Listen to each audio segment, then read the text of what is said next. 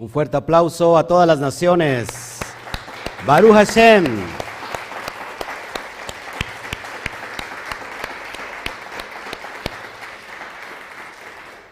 Gracias a todos por su asistencia. Eh, vamos a darle un fuerte Shabbat Shalom a la cuenta de tres a todos nuestros visitantes virtualmente. Uno, dos, tres. Shabbat Shalom.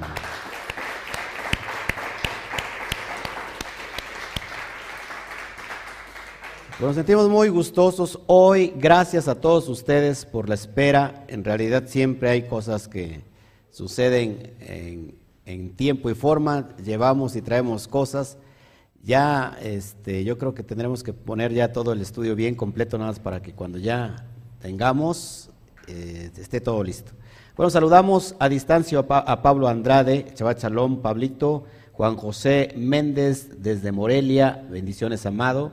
Yamel Pizzi, desde eh, Aguascalientes, Carlos de Sama, Costa Rica, Luis Pérez, eh, República Dominicana, gracias por tus saludos, Consuelo González, gracias, amada hermana Connie Montañez, gracias por tus, bendiciones. Y de este lado tenemos a Alfonso Cuevas, Sebastián Chalón, Nelly Telles, gracias por, tu, por, por estar con nosotros. De este lado, a ver si hay comentarios en el grupo. Bueno, creo que no hay. Así que hoy quiero entregar esta última carta ah, de Rab Shaul a Filemón. Y con esta cerramos las cartas paulinas. La verdad es que han sido minutos, horas, días, meses que se acumularon para estudiar todas las cartas paulinas. Yo creo que si alguien se acuerda, estamos, creo que empezamos hace dos, tres años con la carta a los romanos. Pero antes ya habíamos empezado con eh, Gálatas, que no lo habíamos grabado. Y bueno, durante ese tiempo, si me pueden bajar un poquito el audio para que no se, se me está viciando.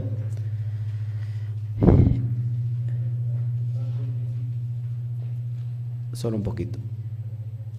Y en ese tiempo y en ese momento este, hemos aprendido muchas cosas. A lo largo de estos tiempos descubrimos, analizamos, entendimos que no sabíamos nada y que ahora sabemos un poquito más, pero seguimos no sabiendo nada.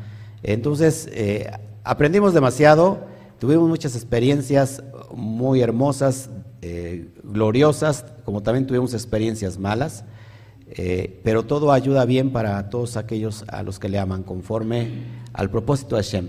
Así que gracias a todos ustedes. Eh, en realidad para mí es algo muy importante, quizás para usted no lo sea tanto, pero para mí, para mí sí, porque eh, en todos estos estudios he dejado mi alma, he dejado mi espíritu, he dejado mi esfuerzo de investigación, de estudio, y la verdad es que eh, este es un parteaguas para mí. Así que gracias a todos ustedes. Gracias a, los que nos ven también. Gracias, este, saludos, Pastor Raúl Cajas. Gracias, les mando saludos a toda, a toda la, comunidad. Gracias. Eh, Normanica Chabat eh, ok, Neddy Cervantes, Chabat Gloria al Eterno. Entonces, hemos aprendido mucho y yo quiero comprometerlo a usted porque de nada sirve que solamente el ROE avance eh, se esfuerce, si del otro lado no hay esa insistencia en poder aprender. Hemos, hemos eh, descubierto durante este tiempo y este transcurso que no solamente en esta comunidad pasa, porque creo que en todas las comunidades pasan, lo mismo pasaba en las comunidades que administraba Rab Shaul. ¿Se acuerdan a quién les dijo?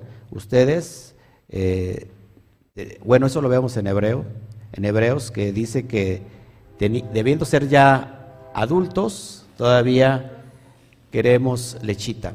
Tenemos que ser maestros, maestros y tenemos que empezar con los viejos rudimentos.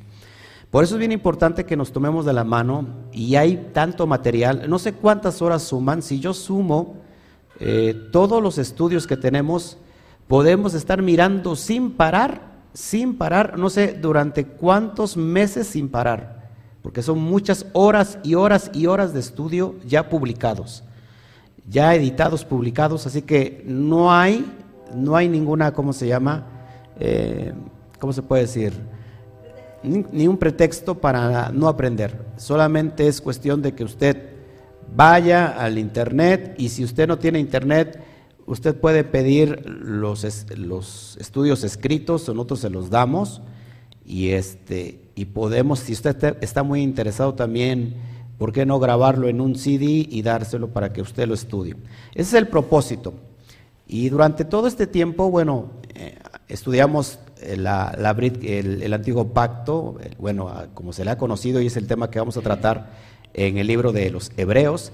Estudiamos la Torah, eh, las 54 porciones, y la verdad es que hemos avanzado, yo en lo personal he avanzado mucho, pero sigo diciendo yo solamente sé que no sé nada, porque entre más sé, menos sé.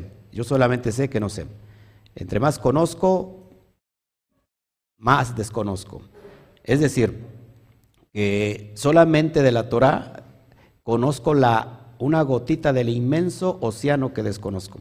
Entonces imagínate, si, si, nosotros, si solamente conozco apenas una gotita, ¿cómo será todo lo demás que es un inmenso océano? Así que yo les animo, les exhorto a todos los que estamos aquí en unidad y a todos los que nos están viendo del otro lado también, por favor, que se pongan las pilas. Creo que es el tiempo de avanzar. Creo que es el tiempo de que se llegará eh, supuestamente, y digo supuestamente porque algunos, para algunos eh, eh, dicen es supuestamente, pero los tiempos posteros están ya dispuestos y hay una profecía donde dice que ya ninguno enseñará a, a, otro, ya no habrá maestros. ¿Por qué? Porque el propio Hashem, administrado, enviado su, su ¿cómo se llama? Su, su este, Mashiach, va a dar la Torah. Entonces, hoy es el tiempo, y eso se los digo muy en serio, los tiempos van a empezar a cambiar. Si, si, usted no se ha dado cuenta, los tiempos ya están cambiando, pero bueno, van a empezar a cambiar. Hoy, lo que antes, que nunca se ha tenido como tal, pero al menos disfrutamos de algún tiempo de la libertad de expresión, hoy está plenamente, eh, ¿cómo se llama? Tajante, sobre todo en los medios. Si usted eh, me, estaba eh, diciendo ahorita Alberto que lo vetaron por 22 horas en, los, en YouTube porque comentó algo. Eh, acuérdense que el, el, Papa Francisco aceptó, aceptó la unión civil, es decir, el matrimonio entre dos personas del mismo sexo un matrimonio homosexual, yendo en contra de todo lo que está escrito. Entonces, ya por ahí, ese es un anuncio claro, muy abierto, que el nuevo orden se está ya asentando. Y entonces Alberto puso un comentario negativo eh, para ellos y inmediatamente el motor de YouTube lo bloqueó. Entonces, con esto, ¿qué, va, qué va, a pasar? Eh, inicia el proceso nosotros y los que, los que no están tan, eh, los que están muy jovencitos no, no, van a entender esto, pero nosotros vivimos en la época del, del, PRI, lo que es la, el callar las bocas, ¿no? Y aquel que habla, y todavía se sigue dando esto. La verdad es que bendito sea el Eterno que hay, todo, hay medios, están las redes sociales y hoy se publica todo. Y por eso hay un control. Pero sí, viene muy fuerte esto y ojo aquí lo que les digo, lo que sigue, lo que sigue es ya ni siquiera poder hablar de asuntos éticos como son las cosas de la Torah. Al, al, suponer que la Torah ataca a toda la, a la cuestión de género, ¿qué va a hacer? Que eso entonces se va, se va a limitar y ya no va a haber libre expresión. Por lo cual, entonces cualquier estudio de Torah que usted pueda tenerlo, ya no va a haber, porque va, a ser censurado. Y no les, no, les, no les extrañe que entonces todo lo que tenga que ver con Torah tenga que ser quemado. Y aún así sus participantes. E iniciamos entonces, ¿qué? La persecución, la tribulación. Entonces, si usted no aprovecha ahora esto, y yo también, yo tengo mucho, mucho material eh, en, mi, equipo, eh, en, mis equipos electrónicos, lo que voy a empezar a hacer es escribirlos. ¿Por qué? Eh, o imprimirlos para tenerlos como algo ya material. Dicho esto, lo que nos ocupa entonces, mirar con mucho apego y mucho amor las cosas que han de venir. Porque dentro de todo ese eh, oasis que se nos presenta, maravilloso en cuestión de que todo tiene que ser amor, todo tiene que ser paz y que tenemos que aceptar nosotros cualquier cosa, por muy inmoral que nos parezca, no le podemos llamar así, porque entonces estamos atacando a otro ser humano. Y entonces, amados hermanos, entraremos en una nueva etapa donde todo será, todo será prohibido y vivirá el amor, el amor, sobre todo el amor de acuerdo a la perspectiva, eh, ¿cómo se puede decir?, del mundo. ¿sí? Un amor relativo. Nosotros no tenemos que vivir un amor relativo, como la verdad tampoco es relativa. La verdad es completamente eh, absoluta. Y eso es lo que nos debe de preocupar. Entonces, eh, yo veo así claro que dentro de muy poco tiempo ni siquiera nos estaremos reuniendo como ahora, de una manera libre, de una manera abierta, tendremos que estarlo haciendo de una manera muy secreta.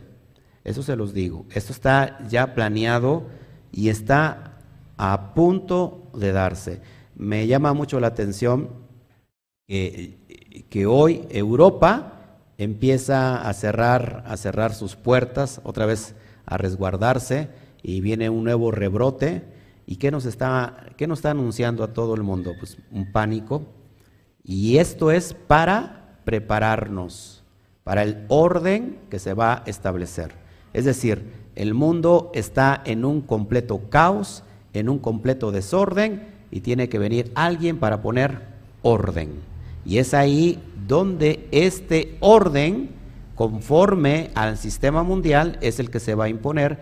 Y, amados hermanos, entonces eh, va a entrar lo que se conoce como el antimachía, el que va a venir a gobernar, el que va, a un líder carismático que tenga todas las, todas las actitudes, todas las aptitudes, todos los elementos para poner orden. La humanidad va a, gritar, a pedir a gritos salvación. Que alguien ponga un orden de alguna u otra manera. Eso es lo que se está dando, amados hermanos. Yo se los tengo que decir. Por eso, en este tiempo, más que todo en este tiempo, tenemos que confiar en el Eterno, tenemos que ver muy bien qué es lo que nosotros escuchamos como verdad. Por eso yo agradezco a todos los que están del otro lado de la pantalla y a ustedes que nosotros nos tenemos que fundamentar en la Torah. Y todo que sea de acuerdo y conforme a lo que está hablando eh, nuestro Padre. Eh, y por muy, por muy drástico que nos parezca el panorama, tenemos que seguir confiando. Hoy vamos a hablar eh, sobre todo estoy hablando de Pablo y, tengo un apego ahorita a Pablo porque recuerda que a Moshe no lo quise dejar ir como así, igual a Pablo no lo voy a dejar ir como así. Y este Pablo estaba viviendo en los últimos tiempos de su vida y curiosamente en el tiempo de Pablo se estaba dando una gran persecución. En entre el año 60 al año 70, la primera revuelta judía que marcó la historia porque se vino abajo vino eh, el imperio romano a destruir el templo. Ahora, todo es repetitivo, todo es repetitivo y curiosamente, curiosamente, eh, la Iglesia Católica hoy está poniéndose de acuerdo ¿va? con todas las demás personas, seres humanos, pues todos son hijos de Dios, no importa cómo vivan, todos son hijos de Dios. Eso, amados hermanos, eh, ah, es un anuncio público aquella gente que conoce la Torah, es un anuncio público que este aliado, Roma es aliado de este nuevo orden mundial. Así que, amados hermanos, no van a perseguir a los romanos, no van a perseguir a los cristianos, van a perseguir a aquellos que están en la verdad. Dicho sea de paso, tenemos que cumplir entonces el eh, Jeremías capítulo 6, verso 16, que dice, buscad, preguntad por las sendas antiguas, ¿cuáles, cuáles son? Y andad por el camino, andad por el derech, y van a hallar pastos frescos. Esto es el meollo de todo el asunto. Y bueno, dicho sea de paso todo esto, vamos a abrir nuestra última carta a Pablo y con eso le vamos a dar la despedida. Nos vamos a conectar inmediatamente por la tarde a estudiar Hebreos, un tratado completamente teológico que la verdad, híjole, me da, me, me impresiona estudiar la carta a los Hebreos. Entonces, vamos a abrir nuestra, nuestra, nuestra porción de este, de este día. ¿Y qué te parece si oramos, por favor? Oramos antes de...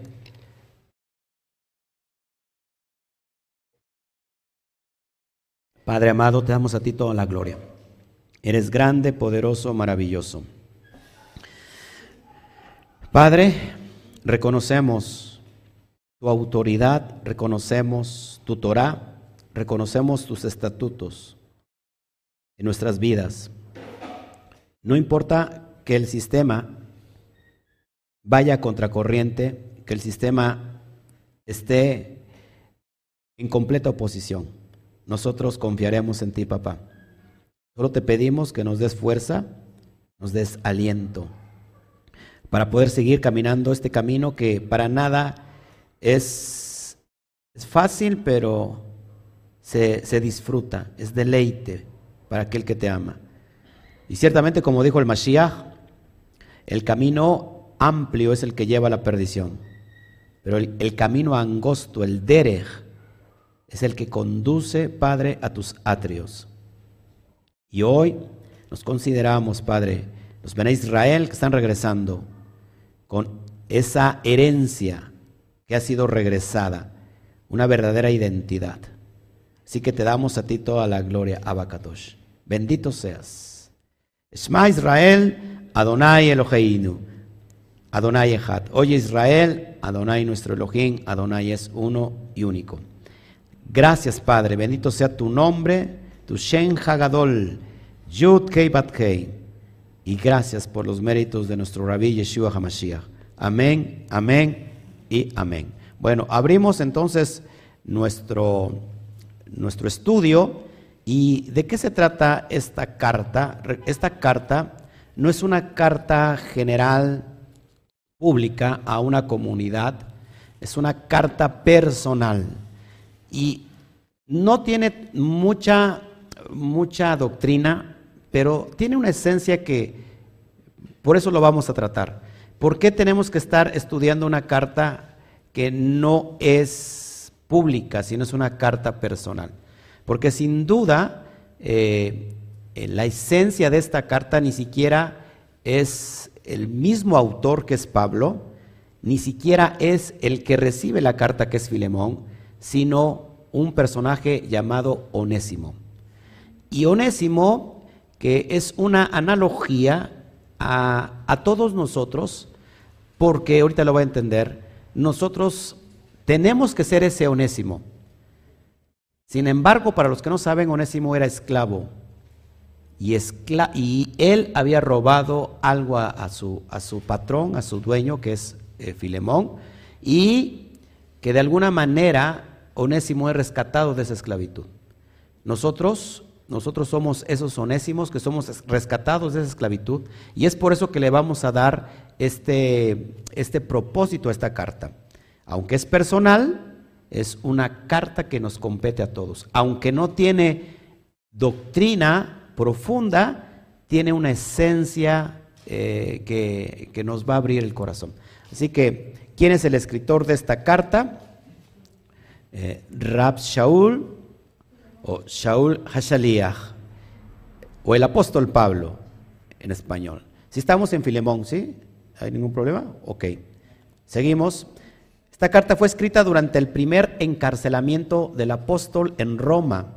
Acuérdense que eh, Pablo estuvo en arraigo domiciliario durante creo que un año y estuvo ahí, alquiló una casa, pero estaba arraigado.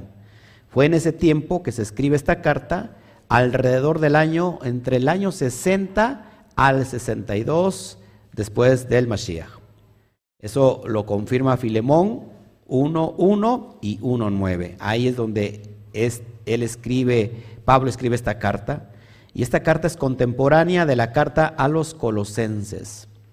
Ya estamos en la recta final de Pablo, de su vida. Acuérdate que eh, la última carta, el último extracto de la esencia de su alma de Pablo fue la carta, la segunda carta a Timoteos. Con eso cerró el, cierre de sus escrituras y, cerca del año 66 eh, Pablo murió decapitado, ¿sí? Por órdenes, órdenes del emperador romano. Entonces, es bien impresionante esto. Es una carta personal, como te lo había comentado, referente a Onésimo, un esclavo que había eh, robado a su amo Filemón y había huido a Roma.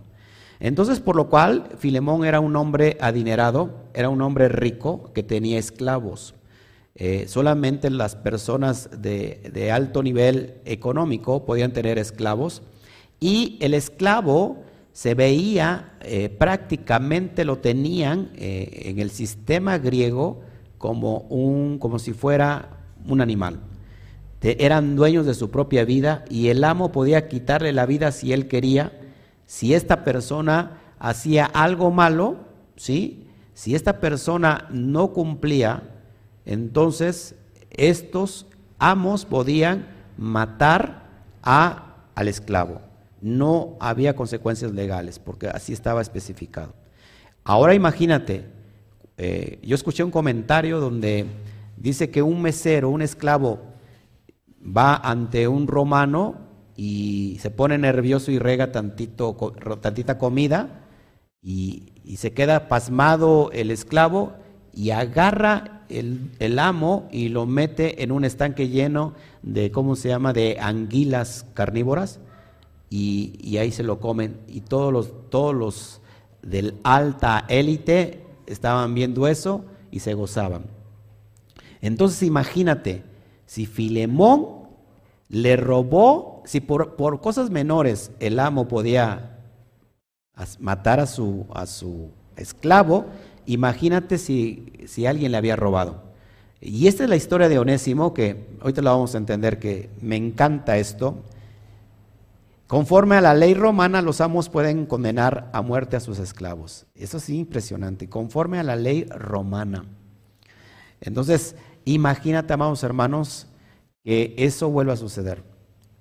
Hay una serie que se llama Roma que trata la esclavitud. una serie que se llama Roma que, que trata la esclavitud. ¿Así se llama la serie? Roma. Ok, véala para que vea más o menos la, el contexto que estamos hablando.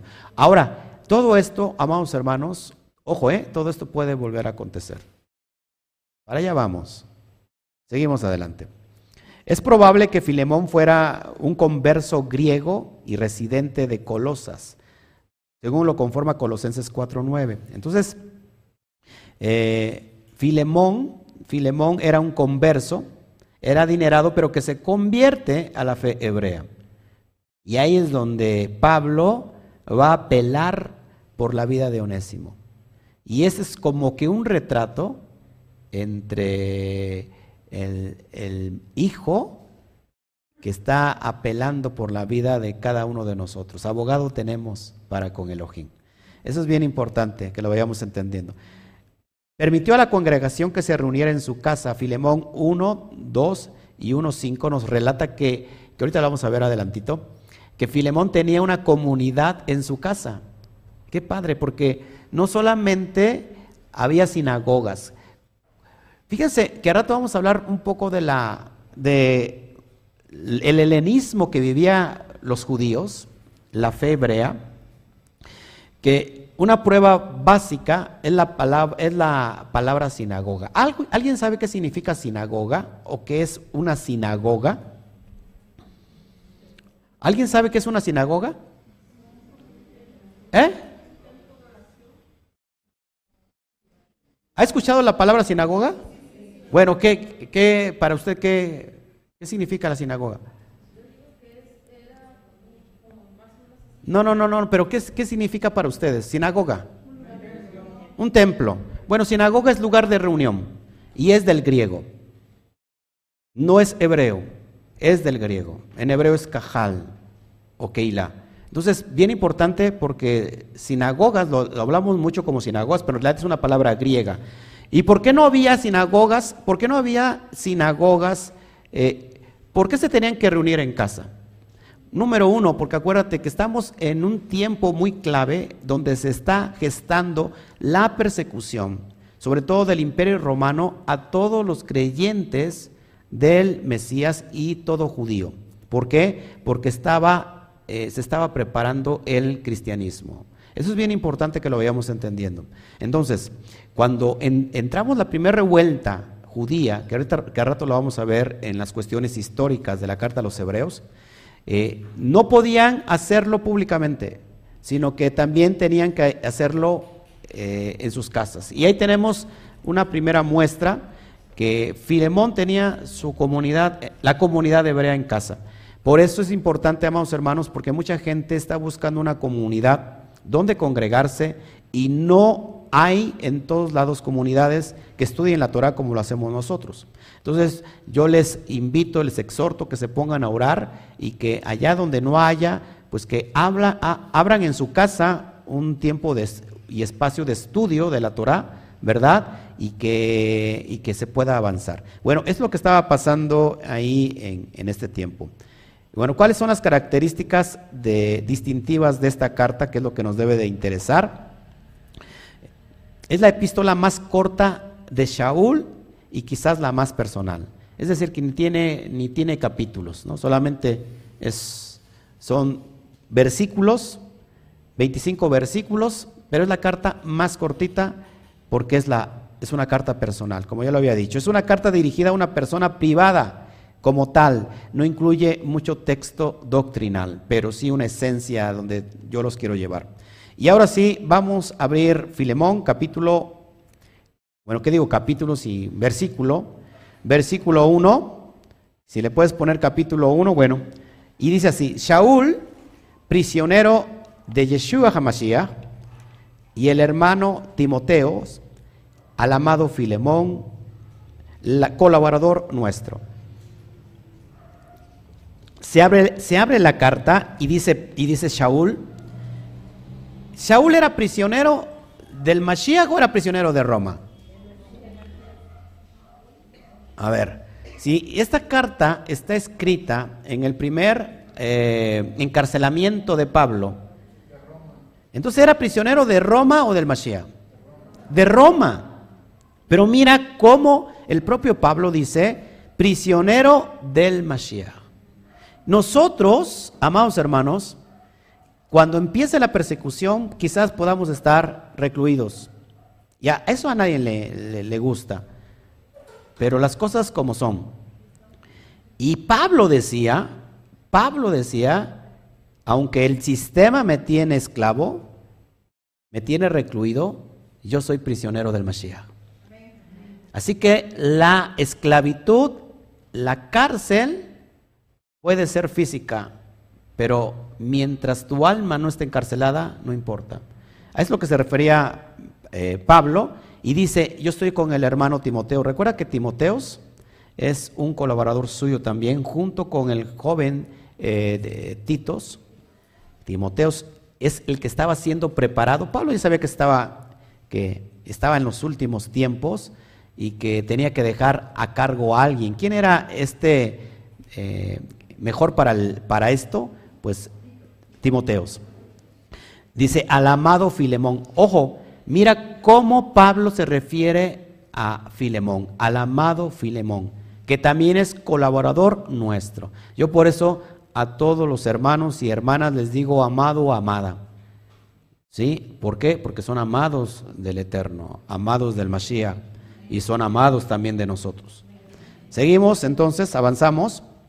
Dice, y a la amada hermana Apia y Arquipo, nuestro compañero de milicia, y a la iglesia que está en tu casa. ¿Dónde tenía Filemón la comunidad? En su casa. ¿Y quién es Apia? Bueno, Apia y Aquipo y Arquipo pueden ser eh, la esposa y el hijo, respectivamente, de Filemón. Es lo que dicen los estudiosos. No aparecen estos nombres, pero los traigo a colación para que podamos entender más la carta. Verso 3. Mira el saludo oficial siempre de Rab Shaul. Shalom, lo primero es Gesed Beshalom. Gesed Beshalom. Gracia y paz a vosotros. De Elohim Abinu, nuestro Padre, y del Adón Yeshua Hamashiach. Del Rabí Yeshua Hamashiach. Ojo que esto es bien importante, que aquella persona que se estaba convirtiendo a la fe hebrea, todos aquellos prosélitos, todos aquellos gentiles que venían a la fe hebrea, eh, lo hacían bajo la autoridad, bajo la cobertura, si se puede llamar así, de un rabino. Y este rabino no era otro más que Yeshua el Mashiach, bajo las enseñanzas de ese rabino. ¿Y cuáles son las enseñanzas de ese rabino? Amados hermanos, la Torah. ¿Sí? ¿Cuál es nuestro rabino el día de hoy? ¿Quién es nuestro rabino? Yeshua HaMashiach. Y bajo esas enseñanzas nosotros estamos fundamentados. No enseñamos lo que pueda enseñar otro rabino. enseñanzas de otro rabino nos pueden dar luz, o no? Claro, por supuesto. Pero siempre tenemos que volver a las enseñanzas del rabí. Para que una vez bajo esa cobertura, porque ojo aquí, que esto tiene que ver con la entrada a ser parte de Israel. Si nosotros no entendemos eso y si nosotros creemos que solamente por entrar a Israel podemos hacer lo que querramos, estamos equivocados. Si nosotros, dice que antes estábamos lejos de la ciudadanía de Israel, sin esperanza, sin fe, sin promesas, sin pactos, pero por medio de quién hemos, nos, han acercado a Israel? Por medio del Mashiach. Así que tenemos que estar establecidos en la fe la emuná del Mashiach. Verso 4 dice, doy gracias a mi Elohim, haciendo siempre memoria de ti en mis tefilot, en mis oraciones. Amados hermanos, eh, esto es bien importante que nosotros estemos orando uno por, unos, por, unos por otros. y que estemos levantando la oración por los líderes, estemos levantando la oración por, por cada oveja, porque cada persona tiene eh, una tarea importante en una comunidad. No solamente el que suministra la dirección de la enseñanza de la doctrina, como es el líder, el ro, el pastor, como le quieras llamar, sino que cada uno de nosotros hace un cuerpo. Y tan importante es la cabeza como el pie, el dedo, de, el dedo pequeño del pie. Si no tienes ese dedo, entonces pierdes estabilidad. O sea que si cada uno de ustedes me falta y me falla, yo pierdo estabilidad.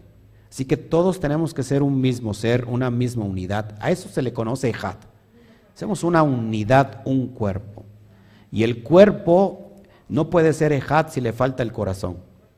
Entonces, de otra cosa, si faltaría el corazón, ¿qué pasaría con el cuerpo? Sería un, un ¿cómo se llama? Un zombie. ¿No? Un muerto viviente. Y, hay muchas comunidades como muertos vivientes y eso no le conviene a nadie. Entonces, tenemos que levantar las tefilot, las oraciones por cada uno de nosotros. Verso 5. Sí, porque oigo del amor, ojo, y de la emuná de la fe que tienes hacia el rabí, hacia el Adón Yeshua y para todos los kedoshim, para todos los santos. ¿Cómo era la vida de Filemón? Era llena de amor y de emuná. Ojo, que esta carta en realidad es una misiva, una prerrogativa, una súplica a Filemón para que le perdone la vida a Onésimo. Y mira qué interesante cómo inicia.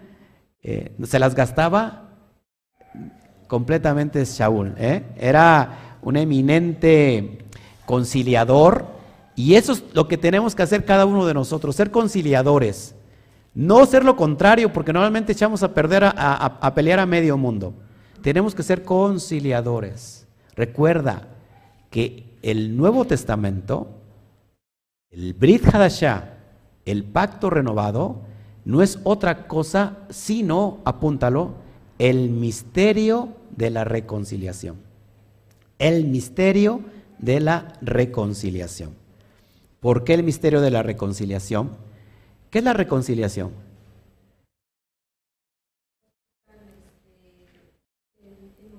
Dos que están enojados. Un tercero hace que recapacite y se vuelvan a, vuelvan a ser amigos, ¿no? Es como que algo se quebró y alguien tiene que restaurarlo. ¿Cuál es, cuál es la esencia más profunda de la Brihadashah? El ministerio de la, el misterio de la reconciliación. Y eso significa que el Padre se tiene que reconciliar con alguien, con su pueblo, con Israel. Y tiene que usar a un mediador, a un a un mediador, a un conciliador que haga ese trabajo. El Mashiach. Y Pablo está haciendo este, este servicio de, de reconciliación. El, el, ministerio, dije el ministerio, dije, es el ministerio de la reconciliación. Así que Pablo está llevando este ministerio, este servicio para reconciliar, ojo, a Filemón con Onésimo. Es lo que vamos a estar viendo Seguimos avanzando. Verso 6. Para que la participación de tu fe sea eficaz en el conocimiento de todo el bien que está en nosotros por el Mashiach Yeshua. Es decir, estás bien, estás, eh, eres una persona madura, eres una persona que tiene fe y de acuerdo a esa fe vas y ese conocimiento vas a reaccionar bien. Y eso es lo que esperamos todos nosotros, ¿no? Porque cada uno, que cada uno de nosotros tiene fe tiene muná, tiene conocimiento de la Torah, por supuesto, entonces, ¿qué espera? ¿Qué esperamos del otro? Que éste reaccione bien. Por eso, amados hermanos, yo no me puedo cerrar, yo no me puedo cerrar a, a ya no confiar en nadie. ¿Cuántas personas me han pagado mal? Muchas. Pero ¿cuántas personas me han pagado bien? Mucho más que esas. Ahora, por esas pequeñas, por ese pequeño grupo, yo tengo que cerrar mi amor, mi confianza, es imposible. De tal manera que yo tendría que entonces cerrar la comunidad, dejar de servir, pero entonces estoy alimentando mi ego, mi egoísmo, mi yo. Cada vez que una persona nos paga mal, es para hacernos bien. El Padre lo usa para hacernos bien, para pulir nuestro carácter. Y porque a veces como que nos hace falta bajarle dos, tres rayitas al volumen del ego. A veces estamos muy elevados. Y más cuando, cuando llegamos a este nivel de conocimiento nos sentimos, ¡uh! Los super ungidos, los super elevados. Y dice el Padre, te voy a pulir un poquito y te voy a enviar a alguien que va a ser tu piedra en el zapato. Y Pablo tenía muchas piedras en el zapato. ¿Y qué me dices del Mashiach? tenía una piedrota dentro de su grupo de confianza íntimo, que era Judas. Entonces, amados hermanos, nunca cierre, por favor, su confianza hacia las demás personas. Eso sí, sea usted precavido, porque también no se le puede dar amor luego, luego con todo a alguien que tú no conoces. Tienes que abrir tu confianza, pero tienes que también ser un buen administrador de esa confianza. Porque a veces no es el Eterno quien manda a la persona para que pula tu carácter, sino que a veces uno somos necios y no queremos ver lo que a simple vista se ve y, tenemos que tener mucho cuidado con eso. Pero en definitiva no podemos cerrar nuestra confianza. Tenemos que seguir amando. Y aún, fíjense, aunque nos hayan hecho, mucho daño, tenemos que amar a nuestro enemigo. Porque qué ganancia tiene si, si yo amo a mi amigo y, y, no puedo amar a mi enemigo. El Mashiach lo decía así, ¿no? O sea, los malos aman a sus, a sus, a sus hermanos, a sus amigos. ¿Qué diferencia tiene eso? Entonces, ¿cómo está entrando Pablo a esta conciliación? Tengan cuidado ahí. Revisen las sillas, por favor. Verso 7. Pues tenemos gran gozo y consolación en tu amor. No es adulación, ¿eh? Pablo no lo está adulando a Filemón. Pablo le está diciendo la verdad. Y Pablo está, esto lo está diciendo de corazón. Dice, tenemos gran gozo y consolación en tu amor, porque por ti, oh hermano, oh aj, han sido confortados los corazones de los Kedoshim. Ojo, han sido confortados los corazones de los Kedoshim. ¿Qué significa esto? Que Filemón estaba aportando grandemente, haciéndose de acá, haciendo eh, obras de justicia, ayuda financiera también a los Kedoshim. ¿Quiénes son los, estos Kedoshim? Particularmente, eh, Pablo, cuando dice Kedoshim, hace mención a los santos que están en Jerusalén, que se quedaron desarraigados, que se quedaron aislados y que están pasándola muy, muy, pero muy grueso en cuestiones de eh, financieramente. Entonces, Filemón no solamente era alguien, ojo, alguien que tenía fe, que tenía conocimiento de la Torah, que tenía amor, si eso tiene que, ser, que venir acompañado también de, los, de la sedaka, de hacer justicia, de, de hacer obras de justicia. Amén. Sigo leyendo. Verso 8, por lo cual, aunque tengo mucha libertad en el Mashiach para mandarte lo que conviene, y ahí va a aplicar la autoridad Pablo. Y me gustaría hablarle así a ustedes. Yo si les hablo así a ustedes, se me van. Dice, fíjate cómo dice el, eh, Pablo. Dice, por lo cual, aunque tengo mucha libertad en el Mashiach para mandarte lo que conviene, es decir, yo puedo agarrar esa autoridad y decirte lo que vas a hacer y punto. Sin decirte que te amo, sin nada de lo que te dije anteriormente, yo puedo hacer eso. Simplemente te lo, te lo, te lo puedo decir y ya. ¿Por qué? Porque tengo esa autoridad delante de ti y tengo esa libertad en el Mashiach. Acuérdate que Pablo fue uno de los, de los apóstoles que no convivió directamente con el Mashiach, pero sí se le apareció en el eh, camino a Damasco, no iba rumbo, Pablo iba camino a Damasco y tiene esa aparición. Y ahí el propio Mashiach le dice, Saulo, le habló en hebreo, Shaul, Shaul, yo soy a quien tú persigues. Y lo encomienda a ir a los gentiles, a los esparcidos entre las naciones. Seguimos leyendo.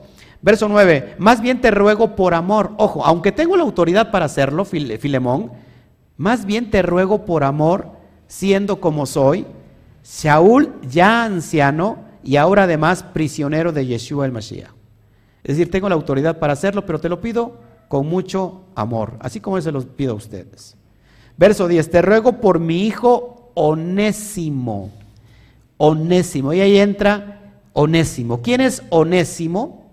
Un esclavo o un ex esclavo, por supuesto, convertido a la fe hebrea. Cuando Pablo dice mi hijo, no es que fuera literalmente su hijo, sino que lo había parido espiritualmente.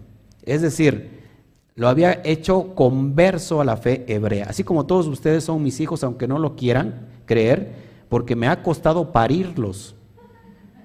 En el vientre los tuve y daban unos arañazos tremendos. Patal, patal, hacía sus berrinches dentro del vientre y, hacía sus patadas que me, dolieron. O sea, me ha, me ha parido. Me ha, me ha parido dolerlos. Me ha dolido parirlos. Bueno, amén. Y Pablo dice, mi hijo onésimo, en el griego es onésimos, a quien engendré en mis prisiones, a quien engendré en mis prisiones. O sea que onésimo se convirtió escuchando el mensaje cuando Pablo estaba arraigado en Roma. Esto es impresionante. ¿Qué significa onésimo? Útil, Útil. Onésimo significa útil. Por eso nosotros estamos representados en Onésimo. Tenemos que ser esos onésimos útiles para la obra. Pero somos inútiles. Inútiles sois.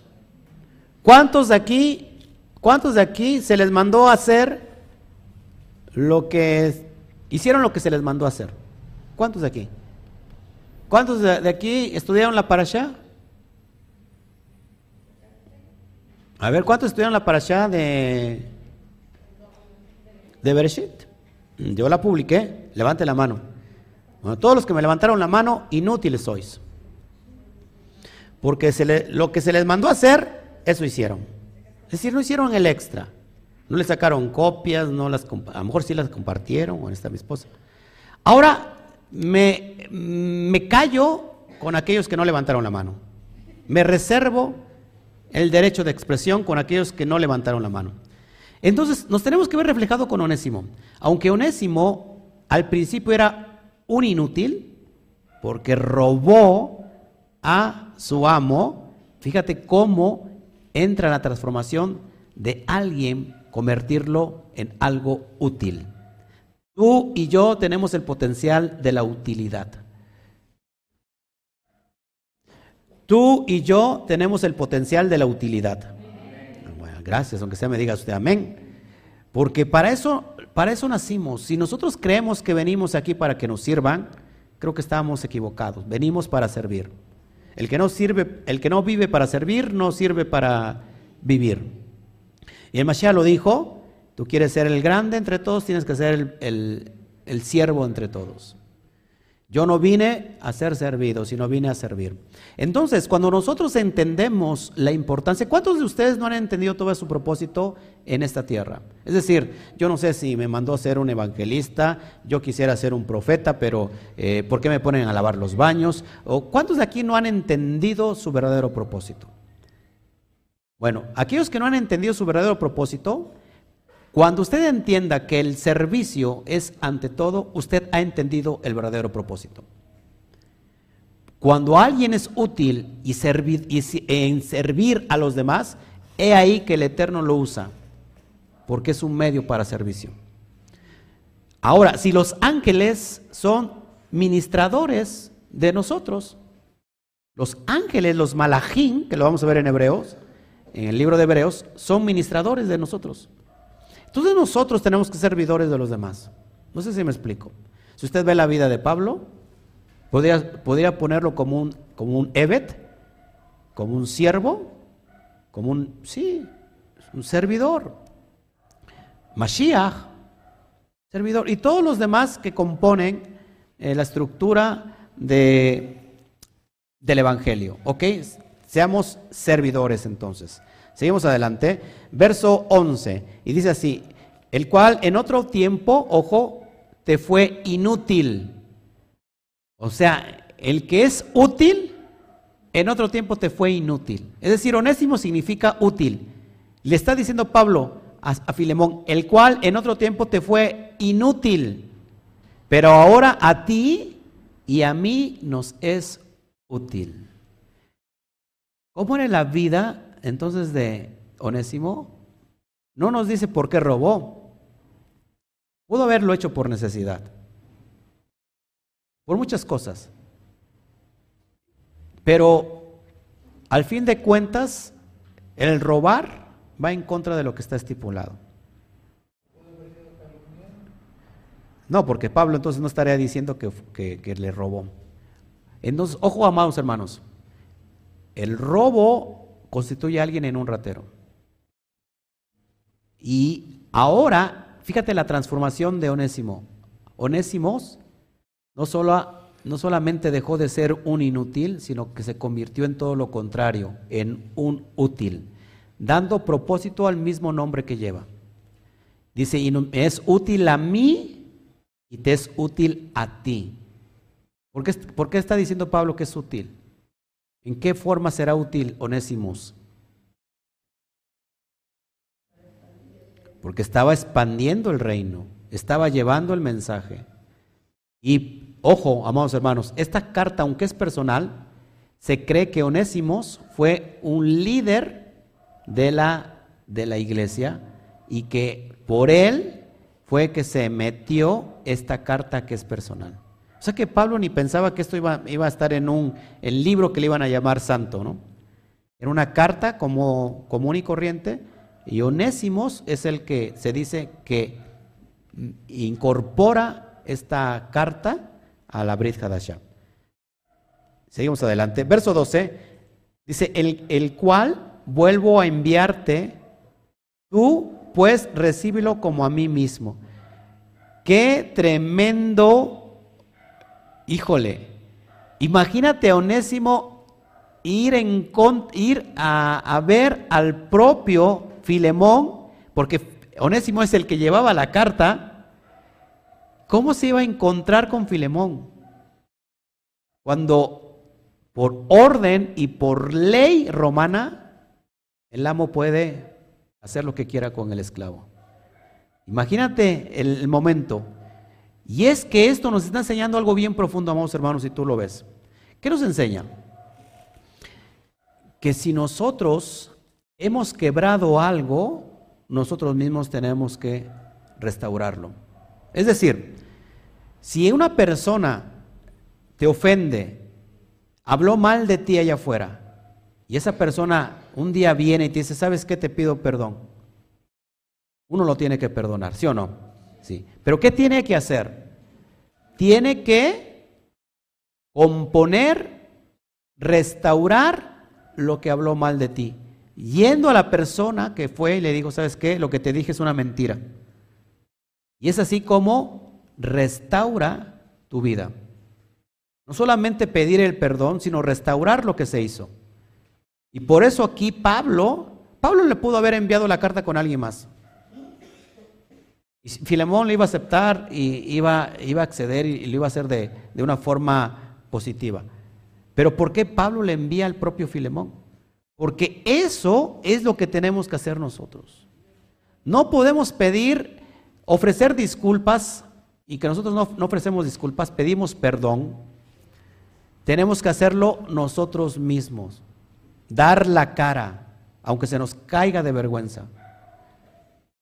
La semana, la semana tuve, un percance por algo que era una estupidez. No dejaron entrar a mi hijo siendo eh, que no lo podía dejar afuera y se me hizo una gran estupidez y yo reaccioné mal. Pero dentro del establecimiento dije, no, eso está mal. Yo salí y di la cara y fui a pedirle perdón a, las personas que había ofendido. Y aunque seguía diciendo que era una gran tontería. Digo, porque sabes que se están robando a los, a los adolescentes, se están robando tanto a, niños como a, niñas, mujeres, eh, niñas están desapareciendo, y ustedes como empresa ponen esto que es algo completamente, es, algo tonto, porque están arriesgando la vida de, nuestros hijos. Sí. Claro, de humildad. Sí, una carta, pedirme, eh, te pido disculpas, o escribir por WhatsApp, ¿no? Yo creo que tienes, al menos hablar por teléfono, si está muy lejos, y darlo a cara. ¿Y sabes qué? Ese es el, misterio de, el ministerio de la reconciliación. Que en ese momento yo me sentí muy mal porque la verdad, eh, ¿cómo, ¿cómo, exponer a mi hijo, aunque se iba a quedar en el coche? Íbamos por una necesidad y que yo tonto hubiera dicho, ¿saben qué? Pues saben qué, no, no hay ningún problema, está muy bien y yo me retiro. Pero yo fui y di la cara y la persona lo recibió con mucho agrado y me dijo, tiene usted toda la razón. La verdad, yo le doy toda la razón, pero al fin de cuentas son trabajadores. Pero tenemos nosotros que ir, aunque nos parezca una injusticia, someternos. Si no queremos eh, someternos, entonces no ingresemos. Pero si hay reglas, aunque nos parezcan injustas, lo tenemos que someter. Y si no, mejor nos retiramos. Pero en ese momento yo no me esperaba eso y sí, y yo lo digo con toda, con, sin, con mucha vergüenza, pero lo digo porque así deben de ser. Y creo que si yo estoy enseñando, yo tengo que llevarlo también a cabo. Y que todos en, en la vida tenemos momentos así. que estamos, estamos propensos a perder quizás el control, pero que en ese momento viene la conciencia, donde ya tenemos Ruaja Kodesh. ¿Sabes qué? Está mal lo que hiciste. Y si saben que tienes toda la razón. Y yo mismo tuve el valor, ahí mismo, en ese mismo momento, regresar y decirle, ¿sabes qué? Te pido perdón. Te pido perdón. No te pido disculpas, porque no, no se piden, ¿no? Se ofrecen. Porque muchas veces decimos, te pido disculpas. O sea, tú, estás pidiendo una disculpa, ¿no? Es, te ofrezco una disculpa. No te pido una disculpa. Va a decir, todavía te ofende y quiere disculpa. Y yo le dije, te pido perdón, en verdad, si te ofendí. Te pido perdón. Y ahí está mi esposa que no va a dejar mentir. Y así, de, así debemos actuar. Porque el otro sería prepotente. Aunque, aunque tengamos la razón. ¿Sí? Tenemos que resguardarnos, dar la cara, como así Onésimo se acerca y dice, te, te vengo a traer una carta enviada nada más y nada menos de nuestro apóstol Pablo. ¿Eh? Así que, gloria al Eterno. Dice, entonces el cual vuelvo a enviarte a ti, recíbelo como a mí mismo, es decir, recibe a, a, a Onésimo como si fuera yo mismo. Qué impresionante. Verso 13. Yo quisiera retenerte conmigo, retenerle conmigo, perdón, para que en lugar tuyo me sirviese en mis prisiones por las besorot, por el Evangelio. Verso 14. Pero nada quise hacer sin tu consentimiento para que tu favor no fuese como de necesidad, sino voluntario. O sea que Onés, eh, eh, Filemón estaba obligado o no a perdonarlo. Dice, no quiero que te veas obligado, sino que sea por tu propia voluntad. Y creo que Pablo le apuesta al conocimiento y la conciencia que tiene Filemón y, por todos aquellos que de alguna manera tenemos Torah en nuestra vida. ¿Quién no le ha pasado eso? Que de repente reacciona mal y hay una voz interna que dice, es que estás mal. Inmediatamente viene qué? La vergüenza. ¿No? Y eso, eso nos está, eso es lo que hace la Torah en nosotros, que nos va puliendo día a día. Sigo, verso 15. Porque quizás para esto se apartó de ti por algún tiempo, para que le recibieses para siempre. Hermoso. Quizás se apartó de ti por un tiempo, pero en realidad quería estar contigo Dice, para que le recibieses para siempre. Tenemos una llamada de larga distancia, a ver que conteste la secretaria. Verso 16. No ya como esclavo, o sea, que lo recibas para siempre ya no como esclavo, sino como, sino como más que esclavo, como un hermano amado, mayormente para mí, pero cuanto más para ti, tanto en la carne como en el Adón. Ya no lo vas a recibir como un esclavo, como, sino como un hermano amado. ¿Ha, notado, ¿Ha notado usted esto? El poder de la restauración. Y esto nos enseña mucho, porque quizás nosotros cuando tenemos en servicio a alguien, Toda la vida lo queremos ver así. O sea, una, una persona que sirve dentro de casa, normalmente siempre es de un nivel bajo comparado con el que la está contratando. Así se estila, ¿no? Ahora imagínate que esa persona que sirve en casa está a tu mismo nivel. Y ahora ni siquiera es tu sirviente, tu sirvienta, sino ahora es tu hermano o tu hermana. ¿Eh? Y amado. No solamente un hermano, sino amado. Ese es el proceso de la restauración para nosotros. El Eterno nunca nos deja donde nos encontró, que nos lleva de nivel en nivel, de gloria en gloria, de victoria en victoria. Y por eso nosotros estamos hoy aquí. Porque quizás algún día nos despreció alguien, y puede ser de la propia fe. Y ahora, amados hermanos, nos tienen que recibir como su propio, él como su propio, de su propio nivel, y amado todavía. Y es una referencia al pueblo judío. El pueblo judío nos mira como un poquito apestositos, como oliendo a cochinito, porque para ellos esos los gentiles. Pero el hijo pródigo regresa y Judá se, se vuelve celoso, porque el padre lo recibe con bomba y platillo. Y Judá algún día nos va a recibir. Y esto se está cumpliendo al menos en mi ministerio. Que entonces nuestros hermanos judíos me están recibiendo con amor y vistos como alguien, como si fuera de ellos. El Talmud dice que un gentil que se convierte a la fe hebrea puede llegar a un nivel hasta ocupar un, cargo de Cohen Gadol o de, un Kuanin, de un sacerdote. Impresionante. Así que sigamos creyendo, amados hermanos. Sigamos, vamos, este, vamos a avanzar. Verso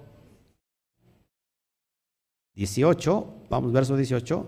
Y si en algo te daño o te debe, ponlo en mi cuenta. Vámonos. O sea, si algo, en algo te dañó, perdón, si en algo te dañó o te debe, ¿qué dice Pablo? Ponlo en mi cuenta. ¿Te das cuenta cómo saca Pablo la cara por Onésimo? Así como yo tengo que sacar la cara por cada uno de ustedes. No me diga ustedes que yo debo tanto a... Por favor, pastor, envíeme con una carta para que me perdonen y, y que se lo carguen a su cuenta.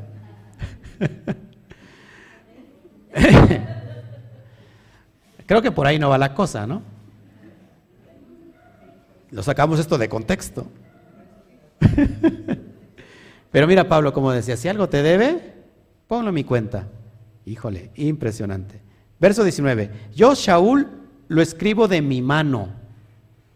Yo lo pagaré. Por no decirte que aún tú mismo, tú me debes también. ¿Eh? O sea, tú también me debes. Tú también me debes quizás un favor. No que Pablo se lo esté cubriendo a lo chino, sino que está diciendo, ¿sabes qué? Si tengo algo que pagarte, pues vamos a ajustar cuentas para ver si salimos a, mano o me sigues tú debiendo. ¿Qué creen que le, le debiera Filemón a Pablo? ¿Eh? Que le había dado el mensaje, la conversión. ¿Y la reconciliación? Claro, claro, fue reconciliado con el Padre por medio de, del Mashiach utilizando a Pablo. Es impresionante. Así que, amados hermanos, sacando cuentas, ustedes me deben mucho también. ¿eh? Si algo le debo, yo soy deudor de todos ustedes. ¿eh? Sigamos adelante, ya voy ya casi terminar. Verso 20, sí hermano, Sí, hermano, tenga yo algún provecho de ti en el Adón, conforta mi corazón en el Adón. ¿Sabes qué? Si quieres confortar mi corazón, le dice a, Filemón, hazlo con esto. Perdónale la vida a Onésimo. Y no solamente que le perdones la vida, sino que ahora lo aceptes como uno tuyo, como un amado hermano. Y esa es la gran diferencia entre el tiempo de los esclavos del sistema romano y los esclavos del sistema hebreo. El hebreo, cuando tenía un esclavo, era diferente, porque tenía tantas reglas y leyes que lo, que lo hacía al mismo nivel que un hijo del amo. Entonces, por eso los amos pues no querían tener esclavos, porque cuando tenían un esclavo realmente tenían otro hijo. Esa es la gran diferencia en la perspectiva hebrea, no así en la perspectiva del mundo. Amén. Verso 21. Te, escribo confiado en tu obediencia. He escrito, estoy como el chavo. No, lo que pasa, lo que pasa es que en la letra, la letra está, este, ahí se ve más grande. Te he escrito confiado en tu obediencia. O sea, ya de antemano sabe que Él va a obedecer, sabiendo que harás aún más de lo que te digo. O sea que todavía esperaba más de lo que, lo que le estaba diciendo. Es decir, que lo iba a atender como, como, como alguien que se debe de atender con mucho honor, alguien que predica la Torah, como cualquier Ish a Elohim, como cualquier varón de Elohim, como cualquier siervo, Evet, siervo, la palabra Evet, siervo de Elohim. Amén. Verso 22, ya estoy terminando. Prepárame también alojamiento, porque espero que por vuestras oraciones os seré, concedido.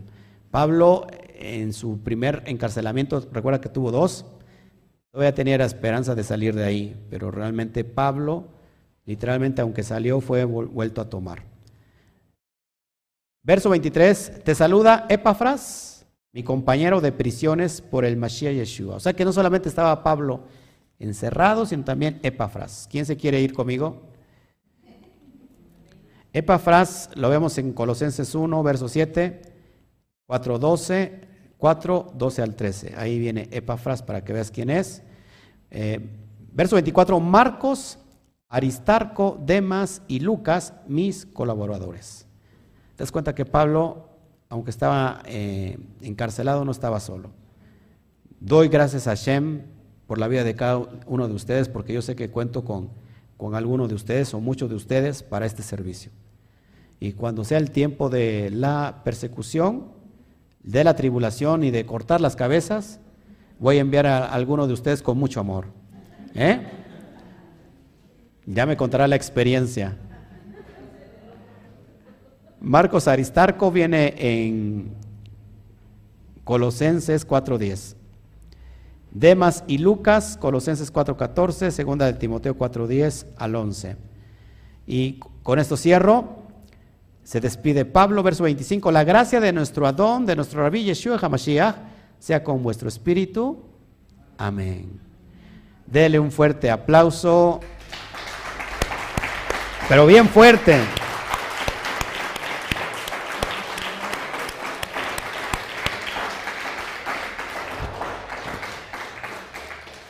Bueno, pues no quiero soltar a Pablo, la verdad es que ya es tiempo de, despedir. Este, y no, no, no voy a soltar a Pablo porque, bueno, ahorita vienen ya estos estudios por escrito. Estaremos dando el estudio, el, el, ¿cómo se le dice? El, el estudio del texto de las cartas de Pablo. Estaremos ya publicando Romanos, ya por escrito, todo un libro, todo un compendio profundo, donde se está explicando verso por verso, y ahí lo va a tener escrito, es un libro muy amplio, es un libro muy grande, y bueno, seguimos con la escritura, ahora los libros de toda la carta de Pablo lo vamos a publicar, para que usted lo pueda tener como en su, ¿cómo se puede decir?, en su biblioteca personal y pueda ser de mucha ayuda y mucha luz para ir comprendiendo cada día más eh, las cuestiones, sobre todo de las cartas de Pablo que se han malinterpretado. Bueno, si hay preguntas, con mucho amor, usted me pregunta y con mucho amor yo le contesto. Ok, reviso entonces mi chat. Gracias a todos que nos están viendo y los que no he saludado, pues los saludo. A ver, aquí más, ¿a dónde me quedé? Ok, me quedé con eh, Yamel Pizzi, gracias, gracias. Eh, Ivonne Espinel también, que nos ve desde New Jersey. Stephanie Medina, Chava Chalón. Patricia Páez, que nos ve desde Colombia. Carlos Emanuel Merino Escobar. Chava Chalón, creo que nos ve desde eh, Argentina. Connie Montañez, bueno, ya la había saludado, ah, ok. Juan Carlos Kindermer, gracias. Shabbat Shalom para ti también, Juan Carlos, desde Argentina. Tibisay, que nos ve desde Colombia, aunque ella es venezolano. Juan Carlos eh, Tamayo, desde Guayaquil, Ecuador. Abrazos para ti, Juan Carlos. ¿Quién más? Gracias, gracias por sus comentarios. Cristobalina Díaz, Shabbat Shalom, amada hermana. Eh, Neddy Cervantes, de aquí de Orizaba, Ramón. Hernández, gracias, este, amado Ramón, que siempre nos ves, Angélica Berrones, Chalón, Eh, María Rojo, creo que también está en Estados Unidos, New Jersey. Eh, ¿Quién más? Katy Montalvo, Chavachalón, Altagracia, que nos ves de Alemania, nos llevan 8 o 7 horas. Eh, ¿quién, más, aquí? Josero, José Rodríguez, Rodríguez, Chavachalón. Alexander Alzate Osorio, Chavachalón desde España, es un amado hermano. Vamos a darle un fuerte aplauso. Alexander.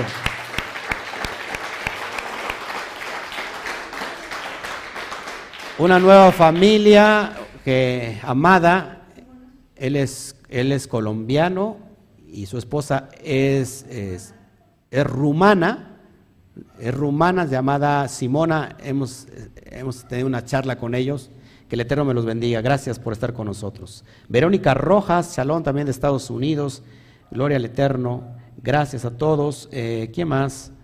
Mm. Juan Carlos Lezama, pastor, cuente conmigo en esta tarea. Te vamos a enviar como cabeza, como cabeza este, allá, Juan Carlos.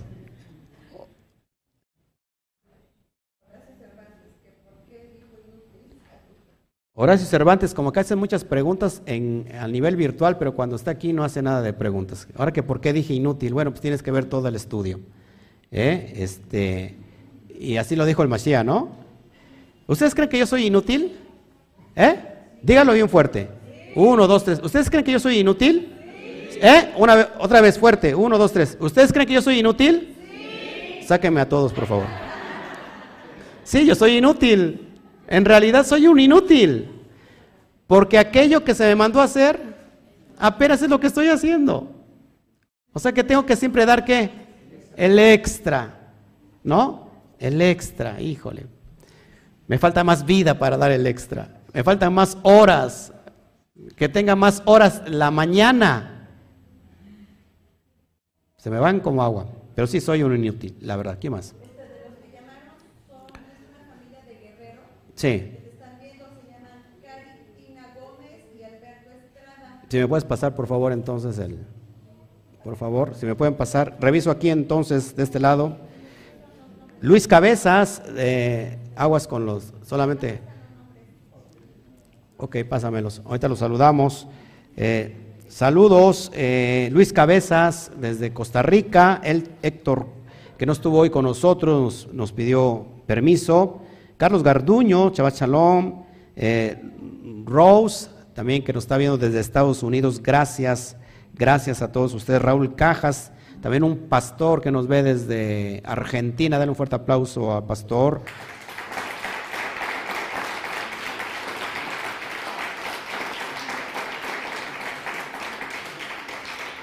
Carlos Garduño dice que hay de los pastores, de los cristianos que dicen pastores y pastoras que hay que servirles a ellos. Pues bueno, creo que un pastor es para servir, ¿no? Yo estoy usted para servirle.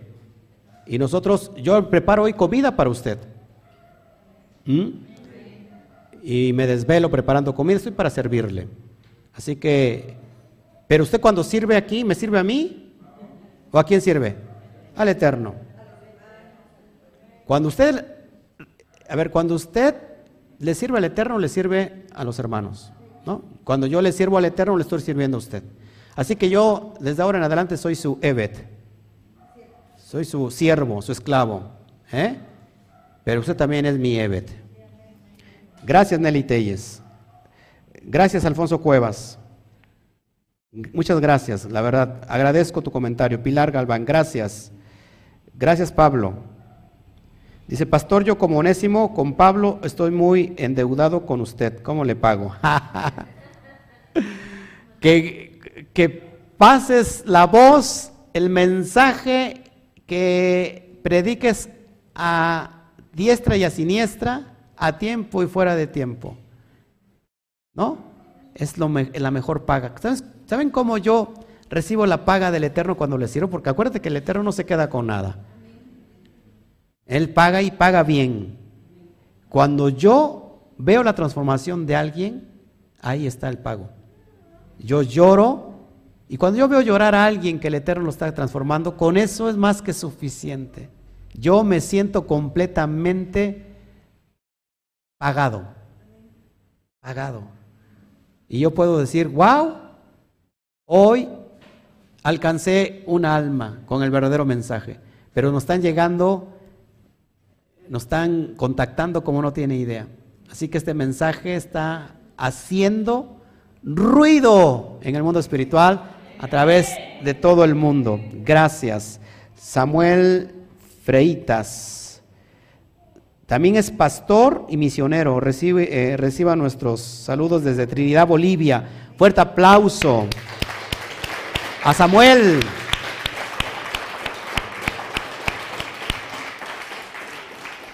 Gracias Samuel por tu por estar con nosotros. Juventino Meraz también, gracias, desde Honduras. Y bueno, aquí nos habló alguien, dice que nos hablaron de Guerrero, Teloloapan, Caritina Gómez y Alberto Estrada. Un, un saludo a, la familia Caritina Gómez y Alberto Estrada. ¿Te, dieron, ¿Les dieron mensaje? Ok. Al rato me dan bien el mensaje y mientras los saludo. Bueno, gracias, Altagracia. ¿Cómo somos llamados amados? Iglesia, Keilah, templo, congregación. Bueno, eh, nosotros nos llamamos Keilah. Keilah significa, viene de la raíz hebrea Cajal.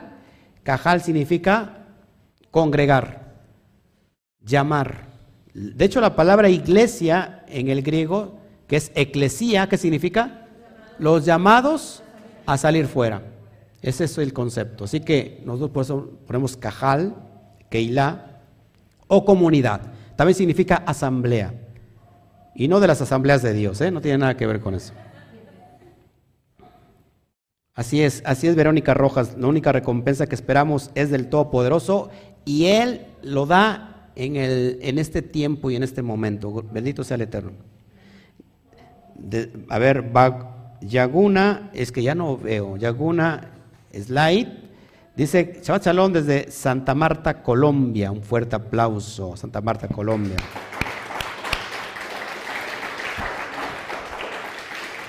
Bueno, amados hermanos, ¿hay preguntas acá?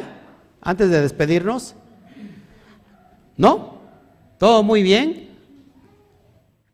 Bueno.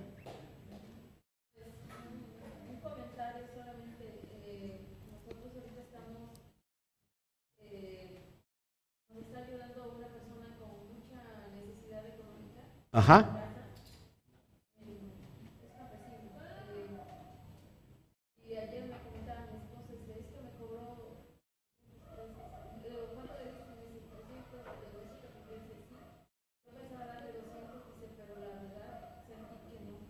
Entonces, esto es como que nos está, como es usted, nos está cumpliendo el Eterno a través de, de las enseñanzas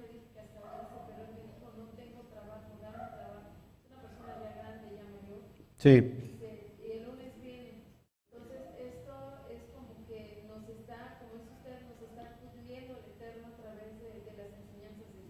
Gracias, gracias. Bueno, pues excelente que, que, que todos nosotros, el Eterno esté hablando a través de la Torah y que todo es prueba-error, prueba-error y que nos vamos perfeccionando cada día y que todos de alguna manera somos humanos, nuestra humanidad está muy presente, pero recuerda que el Eterno ha depositado la luz en cada uno de nosotros y esperando que nosotros demos ese reflejo a toda la comunidad y a, y a toda nuestra sociedad.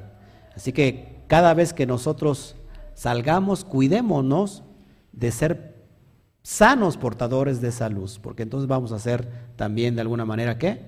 Demandados que esta luz alumbre a los que tengan que ser alumbrados. Así que bueno, eh, si ya no hay ninguna pregunta, yo los invito al ratito en el estudio de la tarde. Es un estudio, más que estudio, es un tratado teológico bien profundo que vamos a estudiar y vamos a empezar con la carta a los hebreos. Y si usted no ha escuchado Corbanot, si usted no ha escuchado Mishkan. Si usted no ha escuchado, a ver, este, eh, ¿qué más? Eh, Hatat. Y todas esas cuestiones no puede usted entender la carta a los hebreos, porque todo tiene que ver con los korbanot. La esencia de los hebreos es la Brit Hadashah, y a rato lo vamos a ver. Y hace alusión también al día de Yom Kippur, donde se presenta un Kohen Gadol una vez por año, y que ahora la referencia es que tenemos un Kohen Gadol llamado Yeshua HaMashiach, y que entró una vez y para siempre. Y es lo que vamos a estudiar al ratito, así que no se lo pierda. Nos vemos al ratito, no nos despedimos, comemos, regresamos y usted esté pendiente a las 5, a las 5 horas y en punto, nos metemos al estudio de Hebreos y que el, Eterno nos dé fuerza. El Eterno, si usted me ve con la cara de demacrado, la verdad es que no pensaba venir y dije, si no pienso venir, ¿a quién pongo? Y no pensaba venir porque ayer me enfermé y me enfermé mucho y dije, ay, ¿qué voy a hacer? Entonces el Eterno es bueno y me dio su aliento para estar hoy transmitiendo en vivo y estar dando este estudio. Así que oren por mí, gracias por sus tefilot, por sus buenos deseos. Nos vemos a ratito, no me despido, volvemos para la carta a los hebreos. Como decimos bien fuerte a la cuenta de tres, uno, dos, tres, Shabbat Shalom. Un fuerte aplauso.